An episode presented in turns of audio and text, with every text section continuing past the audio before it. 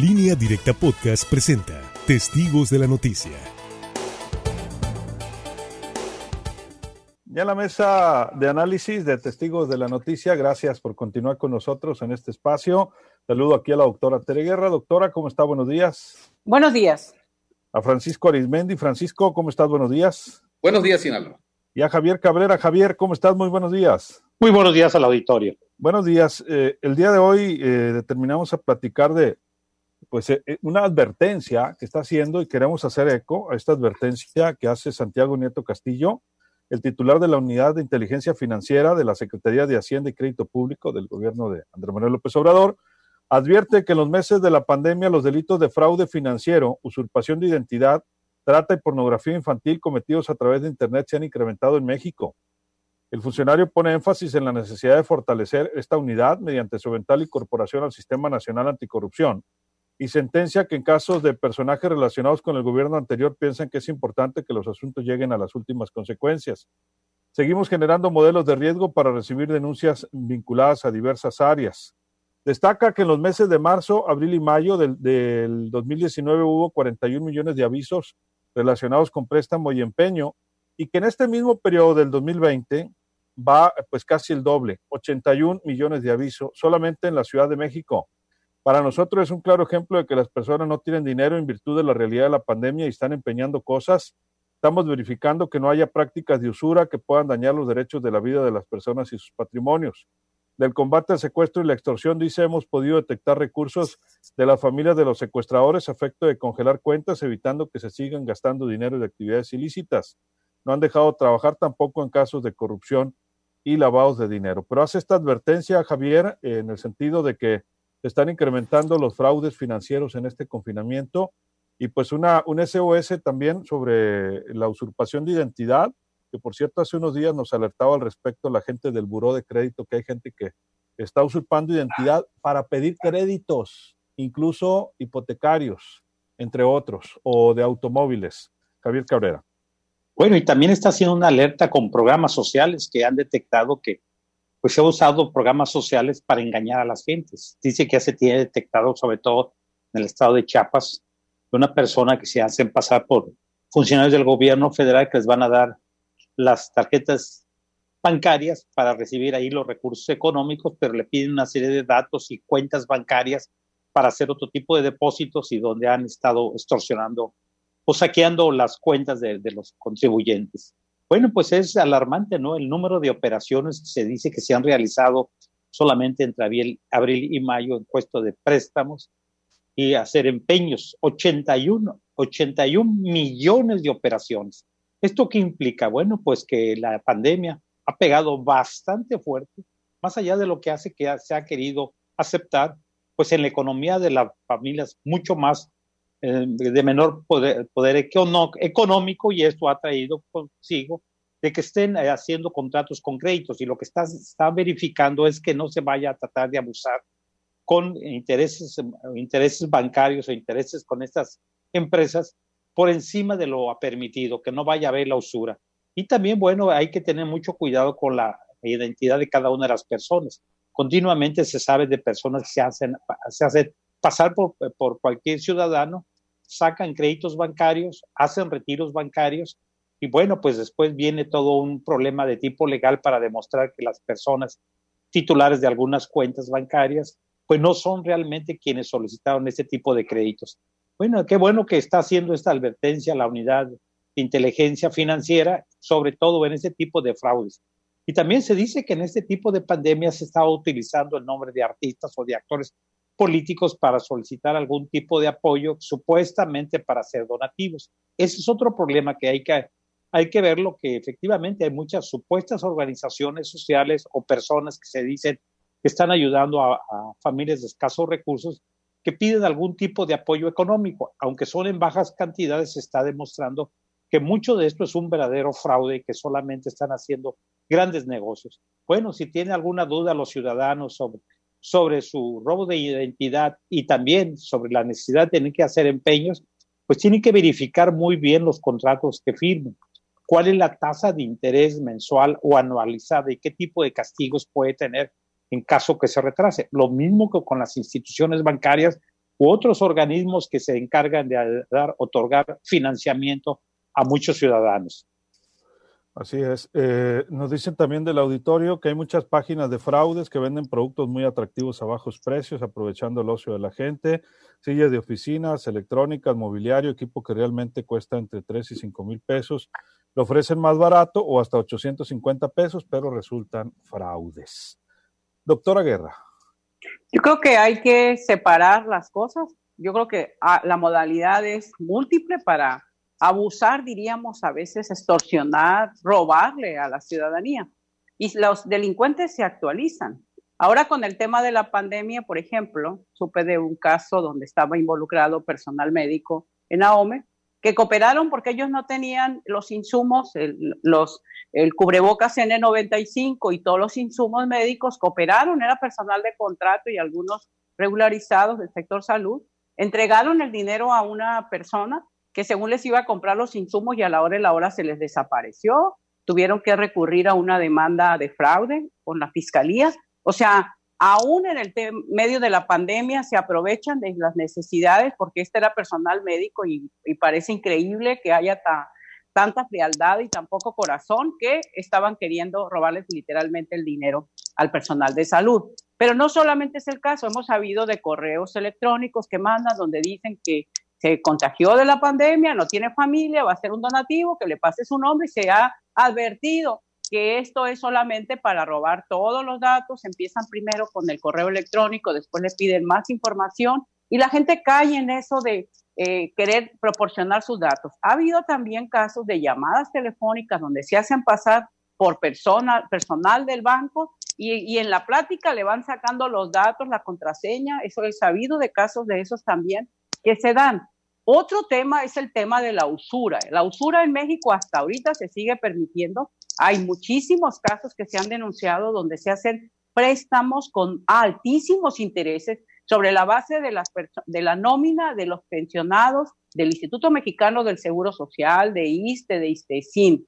Y ahí, la verdad, hace falta una legislación y hace falta realmente que se tipifique como delito la usura. En México hasta ahorita se ha permitido hay muchos jubilados que literalmente tienen empeñada su pensión porque pidieron préstamos, no leyeron las letras chiquitas a intereses altísimos, no necesariamente son de bancos, son casas que se dedican a ese financiamiento con, con un lucro excesivo. Eso debiera de tomar cartas en el asunto el Poder Legislativo Federal para evitar. En Estados Unidos se tuvo que hacer porque había mucha usura con ese tipo de préstamo. Otro tema es las casas de empeño, que también se tiene que revisar. Si ahorita pasamos por algún lado donde hay casas de empeño, vamos a ver una cola larga de gente queriendo empeñar. Conozco casos de gente que ha llevado hasta las escrituras con el tema de la pandemia para poder pagar los tratamientos médicos, que ese es otro ingrediente de gasto. La verdad, la situación económica es complicada y seguramente habrá muchos que quieran abusar de la necesidad.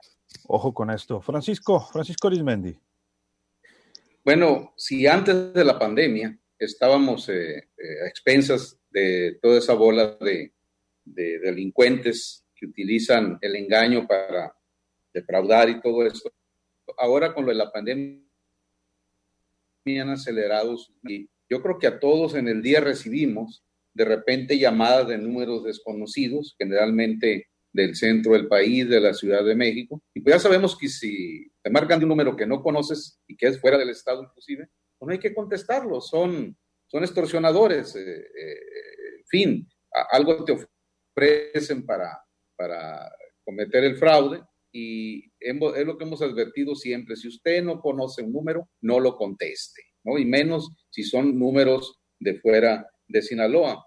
Eh, destaca también en su informe Santiago Nieto de la Unidad de Inteligencia Financiera, dice que entre marzo, abril y mayo del 2019, ellos recibieron avisos de 41, 41 millones de avisos, perdón, relacionados con préstamo o empeño, pero que en este mismo periodo de este 2020, pues hay 80 81 millones nada más de reportados solamente en la Ciudad de México. Es decir, eh, la gente está empeñando, este, no tiene dinero, está solicitando préstamos y también se está vigilando, dice Santiago Nieto, que en esas casas de empeño pues no se cometa la usura a niveles pues que la gente salga prácticamente, no pueda recuperarlo ahí este, empeñado.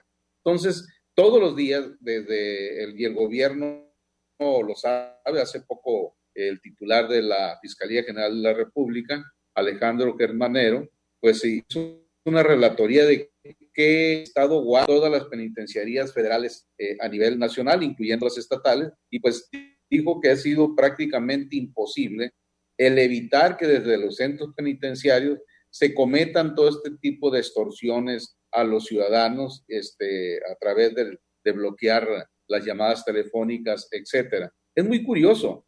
Vean ustedes cómo durante el día es cuando se reciben este tipo de llamadas. Al caer la noche, es decir, cuando ya tienen que meter a sus celdas a, quienes están purgando condenas en los centros penitenciarios, es cuando ya cesan las llamadas, amanece y empiezan nuevamente. Entonces, por lo tanto, el llamado a la gente es no conteste usted llamadas de números que no conoce y cuando alguien le quiere ofrecer una utilidad muy fácil, desconfíe usted.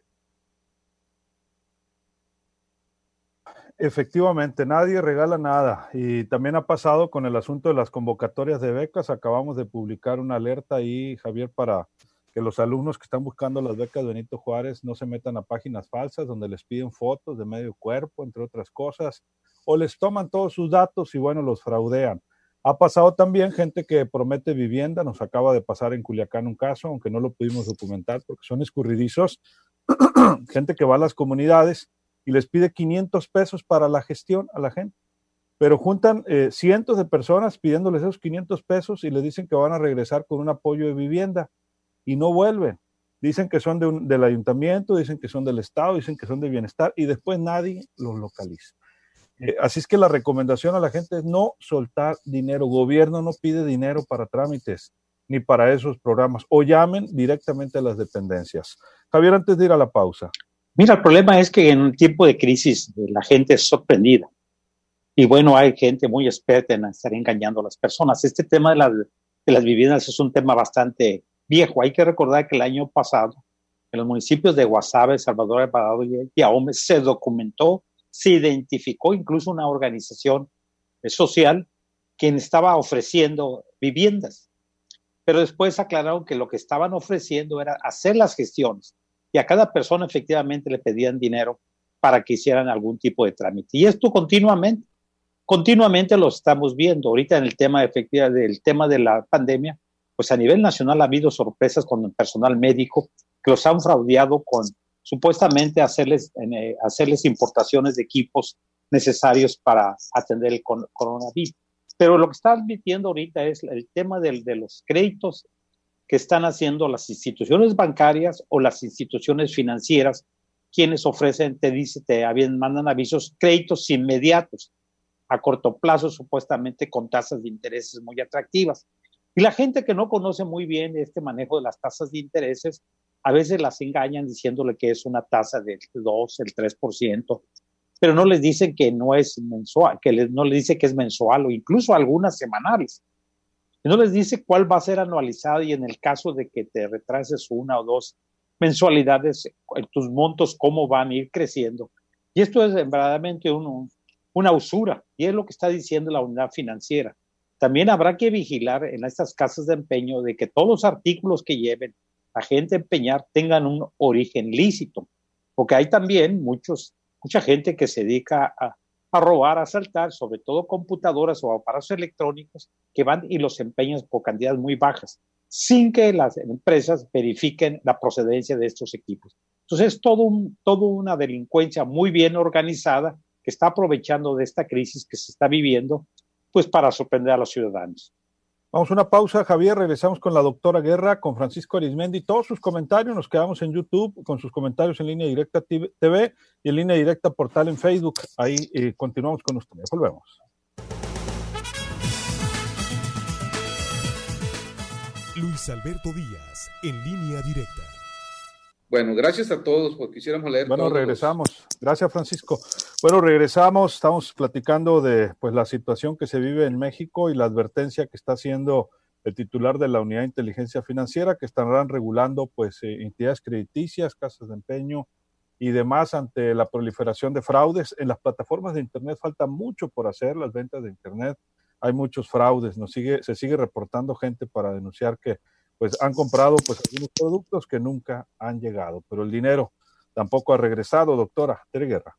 Sí, yo decía que había que separar las cosas porque finalmente estamos hablando de, bueno, de abusos, pero una cosa es el fraude, que es bastante recurrente, que, ha, que se ha ampliado. Otra cosa es la extorsión, que lamentablemente también se ha ampliado y que en eso de la extorsión, secuestro express, vemos mucho que siguen el mismo modo de operar y que lamentablemente la gente sigue cayendo en eso. Pero en el tema de los fraudes, ahora con la pandemia, actualizando las, las circunstancias, muchos fraudeadores aprovechan esta, esta enfermedad para, para sacarle el poco dinero que tiene la gente. Incluso en tema de productos mágicos que a veces se venden a excesivos precios, que no dejan de ser el abuso. Lamentablemente en México no hemos podido frenar totalmente, menos erradicar este tipo de abusos. Pero en otra, en otra tesitura o por otra línea camina el tema de la usura. La usura la vemos desde las instituciones bancarias, porque México sigue siendo uno de los países en el mundo que la tasa de interés sigue siendo mucho más alta que la que tienen en otros lados.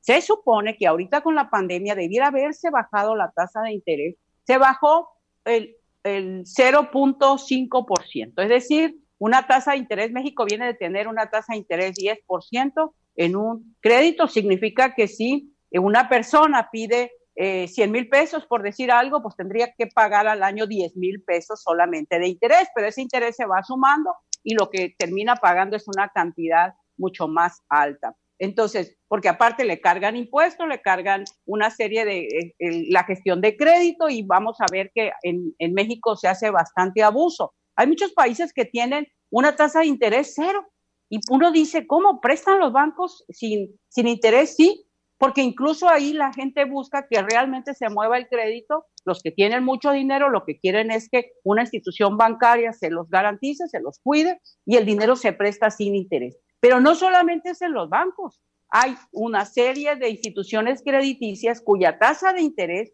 va más allá de un 8, un 6, o cobran lo que quieren. Ahorita recordaba un radio escucha, sí, la Corte se pronunció pero la Corte puede revisar esto a partir de que exista una legislación a nivel federal y que realmente se tipificara como delito la usura. Creo que esto, esta nueva mayoría en la Cámara de Diputados, en el Senado, debiese revisar esto porque hay mucho abuso, incluso con personas mayores, adultos mayores, que piden préstamos. Una cosa son lo que le presta el seguro, que le presta el ISTE a su propia pensión. Otra cosa son los préstamos que hacen a instituciones que a veces lo único que hacen es empeñar la vida o empeñar su pensión. Lamentablemente eso viene sucediendo en México. Pues así están las cosas. Francisco Arismendi, tu comentario final. Insisto, hay que estar muy atentos. Si antes de todo esto ya teníamos encima toda una jauría de delincuentes que no hayan por dónde eh, cometer eh, fraudes, ahora con esto de, la pandemia, pues le han buscado, le han buscado y son tercos, insisten, insisten, a ver hasta cuando la gente vaya este, a caer y siempre tiran la carnada de dinero fácil, de un, de un interés fácil para que la gente este, caiga. De hecho, hace poco lo hicieron a través de tiendas, por ejemplo, como Costco. No sé si también lo intentaron con casas como Ley. Y pues mucha gente, en cuanto vio eh, esa oferta, entre comillas, inmediatamente le, le aplastó al aparatito y cuando ya salió la información, sobre todo aquí en el portal de línea directa, dijeron, ah, caray, yo creo que caímos, pues no debe de precipitarse la gente, porque como dice Luis Alberto Díaz, ahorita en esta época nadie regala nada tan fácilmente. Entonces, cuando usted le planteen algo así con esa facilidad de decir va a ganar tanto y le vamos a este premio, inmediatamente desconfíe, por favor. Esa es la situación. Y bueno, mando un saludo hoy, Día de los Ingenieros, un saludo a todos los ingenieros este, que festejan hoy su día, a mi, a mi amigo el ingeniero Aureliano Félix, a don David Arias, donde se encuentre, mi bien recordado ingenierazo, que en paz descanse, a sus hijos que son ingenieros también, David el Rico, David el Pobre, a todos los ingenieros en general, un fuerte abrazo y también aprovecho. Hoy es día también del amigo Aarón Rival Loaiza, sigue cumpliendo años. Oye, ¿te faltaron los, los eh, Pérez? ¿Los ingenieros Pérez? Ah, bueno, exactamente. bueno, qué bárbaro. también a, Manuel Pérez Muñoz y a Manuel Ignacio Pérez, que son ingenieros también. Gracias, Francisco. Bien, saludos aquí en casa. ¿Es cumpleaños de Aarón, de Aarón Rivas? No me escuchaban, pero digo, Francisco, quedaste mal, olvidaste lo de casa. Buenos días, Sinaloa. Eh, oye, Francisco, ¿es cumpleaños de Aarón Rivas? No nos escuchas.